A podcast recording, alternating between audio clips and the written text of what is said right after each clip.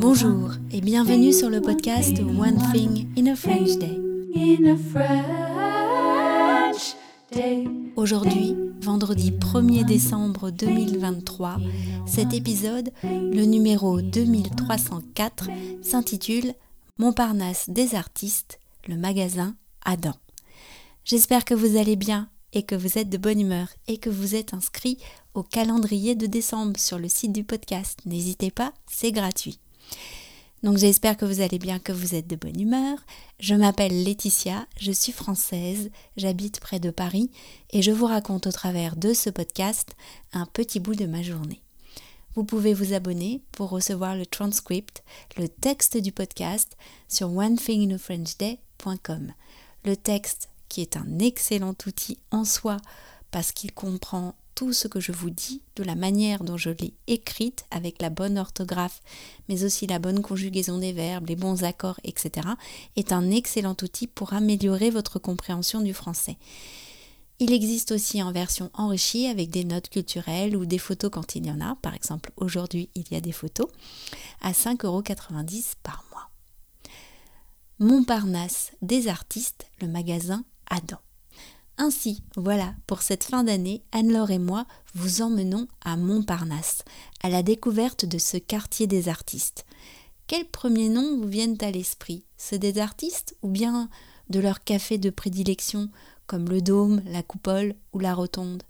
Bien sûr, nous allons les croiser Picasso, Modigliani, Soutine, Marie Vassiliev, Chagall et tous les autres. Notre première découverte du quartier, Anne-Laure et moi, s'est faite un peu à l'improviste, pour voir l'ambiance.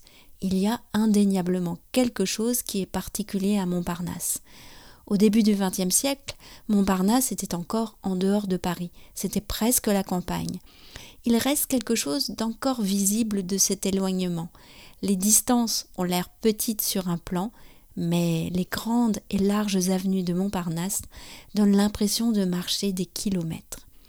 Il y a deux époques dont nous allons vous parler, la première entre le début du XXe et la Première Guerre mondiale, et la seconde de l'entre-deux-guerres, lorsque les artistes américains arrivent à Paris. L'histoire des artistes de ce quartier est tellement riche que ce sera également le thème du calendrier de décembre les artistes, mais aussi les lieux de leur rencontre, des fêtes ou des bagarres mémorables. Êtes-vous prêts à braver avec nous la pluie, la colère de Rachilde et Tendré Breton pour plonger dans Montparnasse? Notre premier arrêt est le magasin Adam. Avec Anne-Laure, oui, nous sommes devant le magasin de fourniture de beaux-arts Adam. Alors, nous sommes donc dans Montparnasse, juste derrière la tour Montparnasse, au niveau de la station Edgar Quinet. Et c'est un magasin qui existe depuis très longtemps.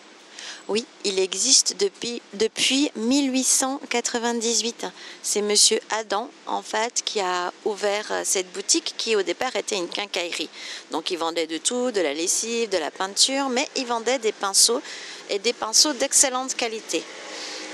Ce qui fait que plusieurs euh, artistes sont venus se fournir chez lui, notamment Soutine, Picasso, Braque.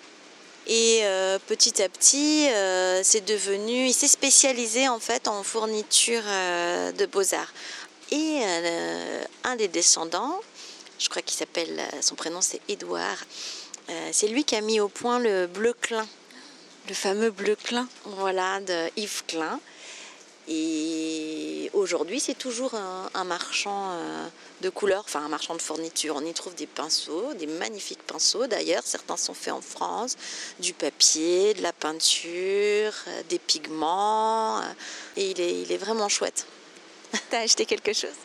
Oui, j'ai acheté des godets pour l'aquarelle. On continue notre balade? On continue. One Thing in a French Day, c'est fini pour aujourd'hui. Je vous souhaite à tous de passer un très bon week-end et je vous retrouve dès lundi pour la suite de nos aventures à Montparnasse.